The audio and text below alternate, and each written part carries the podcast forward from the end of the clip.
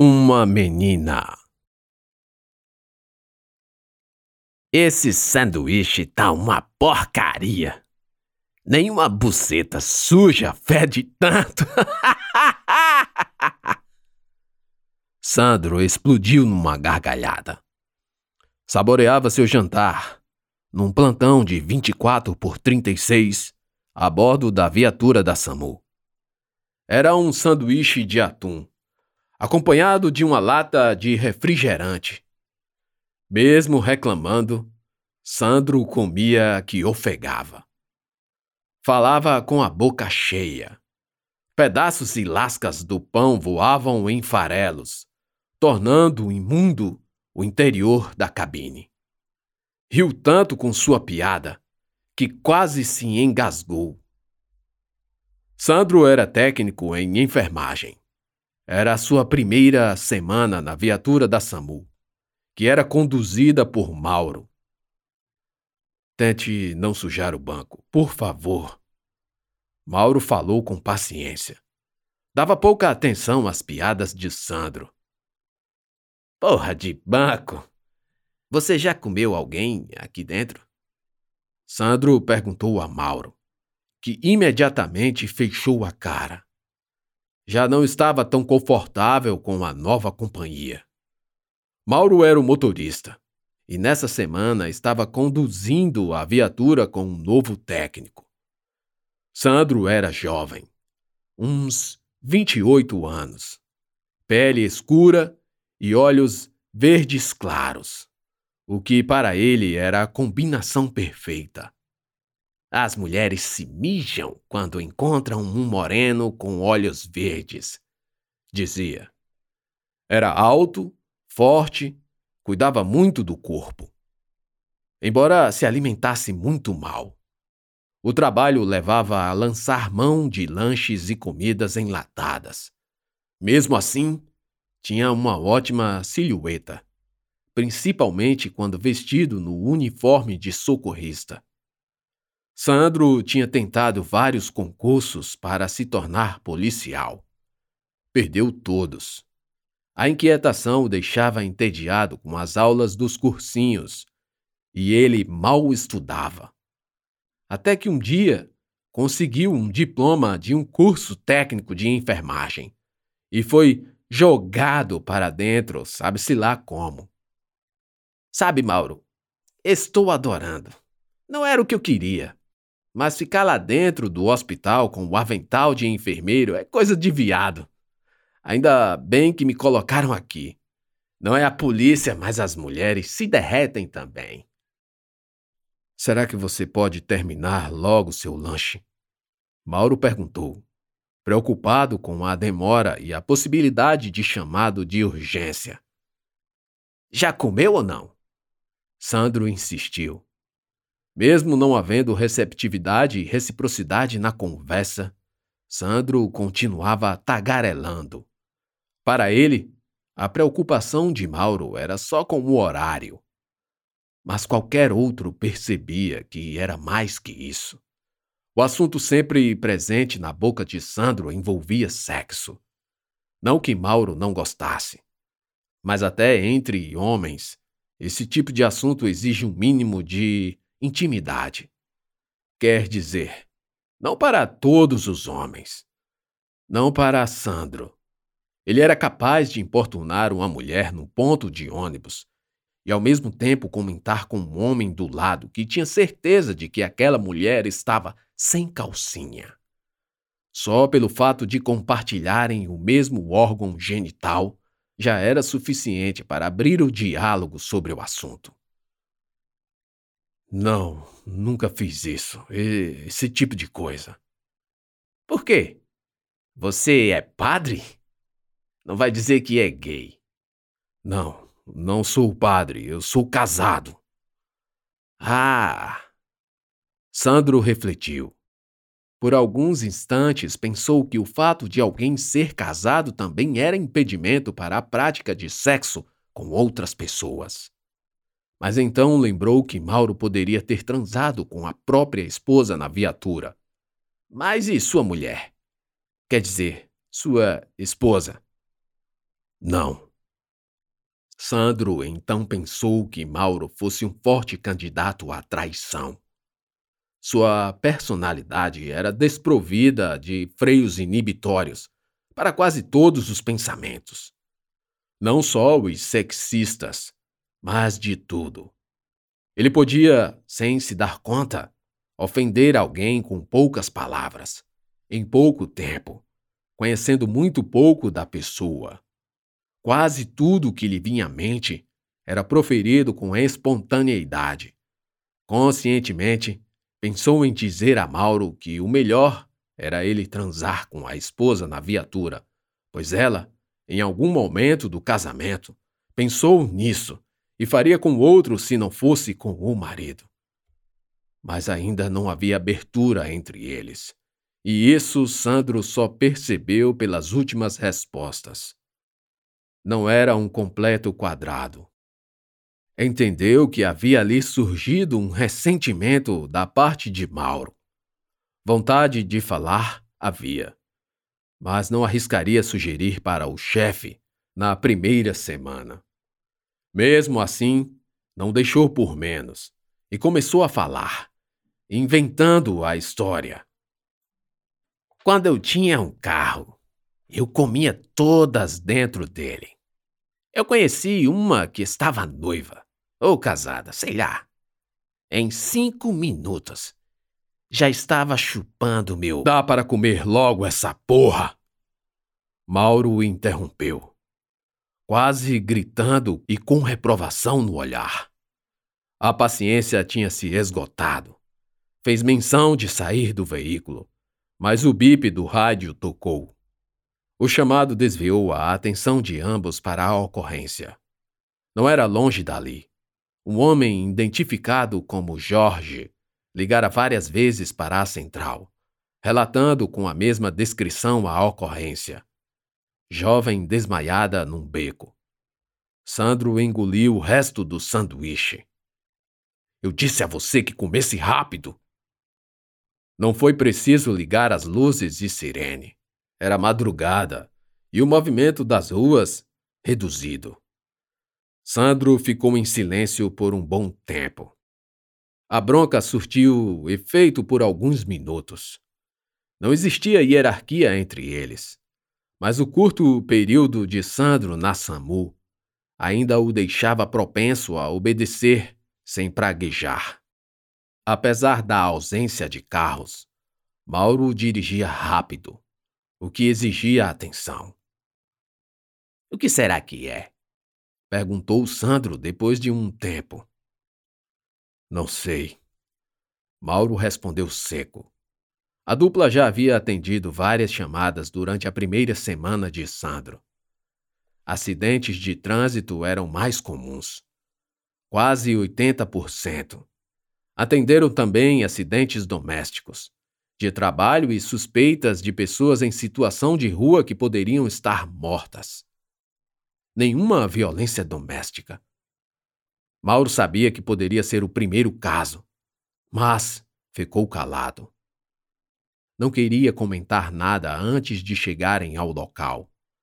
Era comum casos à noite, mas sempre precedidos de chamados das viaturas policiais, quando se necessitava de atendimento de urgência no local, devido às lesões causadas às vítimas mulheres. Deve ser alguma puta drogada. Sandro falou sem freio algum. Como de costume, Mauro acelerou.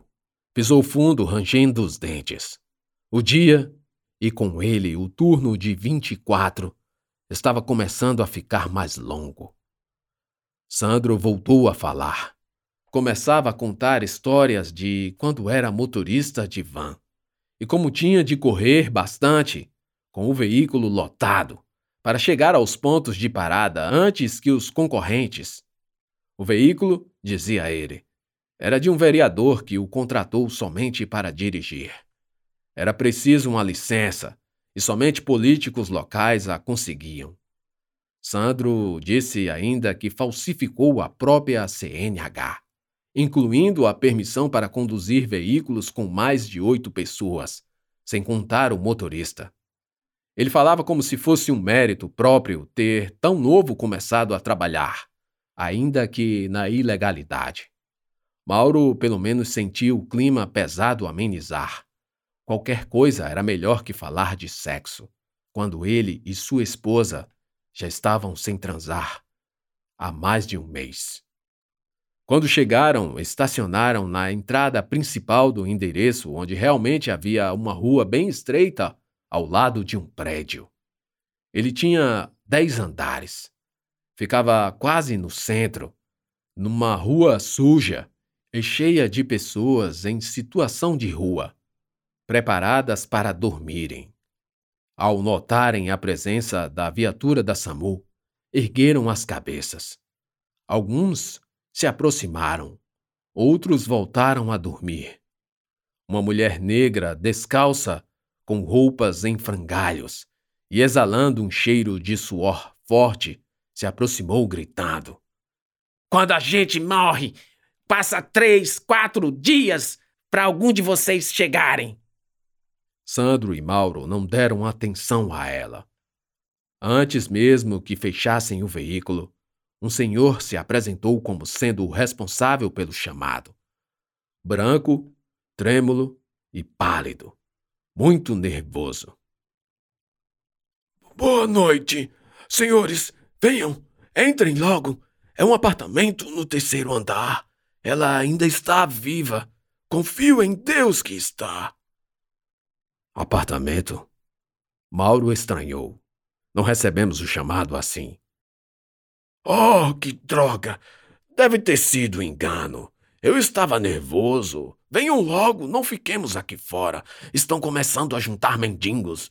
Eles infestam essa cidade. Vamos, venham. Os três entraram e subiram pelo elevador. Sandro levava a mala de primeiros socorros. Mauro, segurando a maca desmontada, mantinha a cara fechada. Pressentia algo de errado naquele senhor. O velho se apresentou como Jorge. Deveria ter lá seus quase setenta anos. Depois de um tempo, ele respirou fundo e falou: Eu tenho esse e outros apartamentos nesse prédio.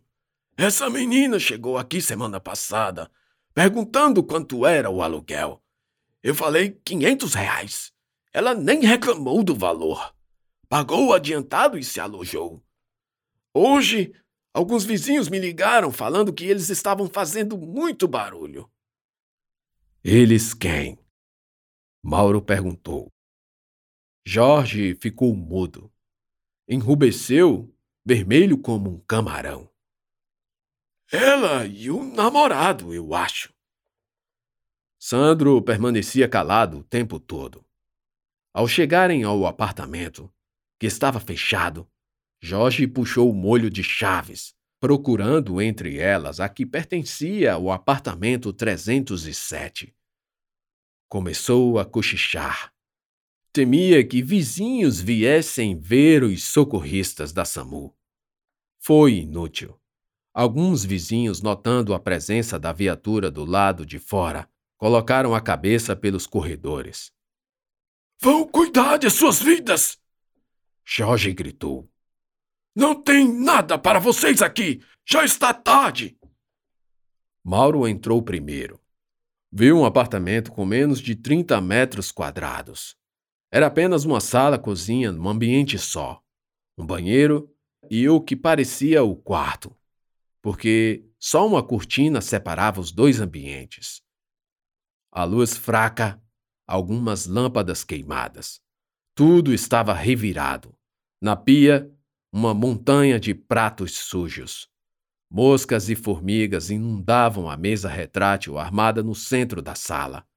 Bitucas de cigarro por todo lado. Um cheiro insosso e amargo. Ela estava no banheiro, mas eu consegui trazer até aqui o quarto.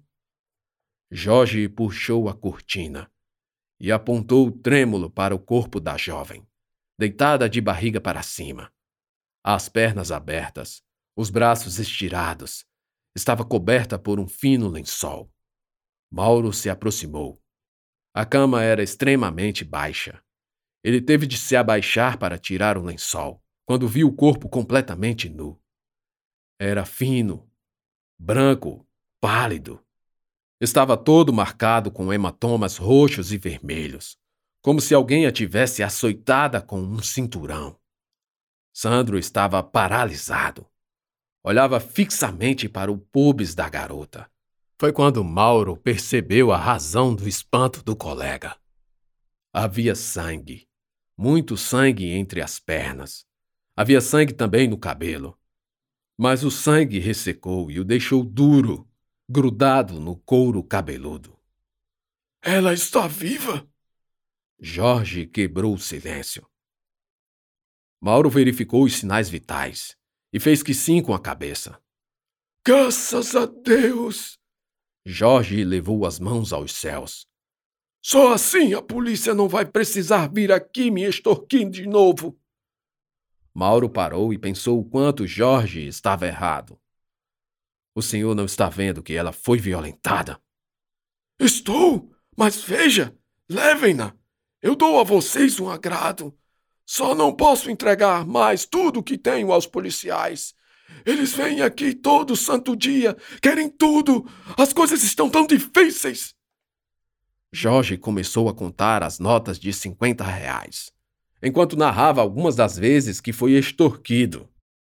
Sandro olhou para Mauro, aguardando uma posição do companheiro, que procurava documentos de identificação da garota. Não queremos dinheiro. Onde estão os documentos dela? Eu não sei. Já disse. Aluguei, não pedi nada. Ela pagou o adiantado. E quem era o homem? Mauro perguntou com certa força de expressão. Deixou que Sandro assumisse os primeiros cuidados, enquanto se levantou e se aproximou de Jorge. Você deve saber quem fez isso. Onde estão as imagens de segurança? Você está pior que a polícia. Aqui não há imagens de segurança. Estão quebradas. O condomínio não tem condições de comprar novas câmeras. Por favor, receba o dinheiro. Diga às autoridades que a encontraram na rua, para o bem de todos. Com certeza ela não estava fazendo algo certo aqui. Eles usaram drogas, não vê? Olhe só, ela procurou isso. É o que dá essa juventude não temer a Deus. Mauro afastou as notas de sua frente e voltou para a menina, que precisava ser colocada na maca. Estava inconsciente. Sandro olhava para um sinal na perna esquerda da jovem. Deve ser parente da Angélica. Vou ligar pro caldeirão. Guarde suas piadas para outra hora. Mauro repreendeu Sandro no ato, que fechou a cara tomando por silente irritação. A paciência de ambos estava se esgotando. A de Mauro com Sandro, pelas inúmeras conversas inapropriadas. A desse com aquele, pela forma como estava sendo duramente tratado. Sandro fez um muxoxo, deixou Mauro ajustando as correias e foi até Jorge. Me dá aqui esse dinheiro. O que você está fazendo? Perguntou Mauro, abismado com a ousadia de Sandro. Coloco o meu na reta. Eu assino a papelada quando chegar lá. Você é louco? Isso. Quer saber? Cara, a piranha aí talvez nem tenha parente, nem porra nenhuma. Para logo com essa choradeira, que aqui não tem conselho tutelar para ficar no by the book. Cansei, meu irmão. Mauro se levantou. Só o corpo. A alma e espírito ficaram agachados. A forma como Sandro falara causou um estranho medo em Mauro. Uma inibição de fazer o que é certo, sem ter com quem contar depois que o certo não for tão certo assim. Lembrou que Sandro não estava ali por méritos próprios, mas porque alguém o queria ali. Rápido como um relâmpago, Trouxe à memória boatos que o diretor da unidade estaria indicando um novo rapaz, há duas ou três semanas atrás. Sandro poderia muito bem se gabar pelas costas largas, mas ao que parece não houve o momento certo e adequado. Olha aqui, motorista. Sandro chegou junto de Mauro, baixando o tom, sem perder a áurea ameaçadora. Eu vou pegar o dinheiro. Eu vou assinar a papelada. Eu vou contar o que for preciso. E você vai só dirigir. Fica na tua, que ninguém vai sacudir a gente. Fechado? E com aquela sensação de que houvera entrado num caminho sem volta, Mauro mordeu os lábios e balançou a cabeça que sim. Agora vamos logo embora daqui. Disse enquanto esperava Sandro pegar num dos lados da maca. Vamos sim, chefe, respondeu Sandro, já se abaixando para pegar na outra ponta. No rosto, um sorriso viu, premonição da pior de todas as piadas desse dia que terminava horrivelmente. Quem sabe não é nossa primeira vez na viatura. Limpou tá nova. Literalmente. Disse, explodindo numa gargalhada.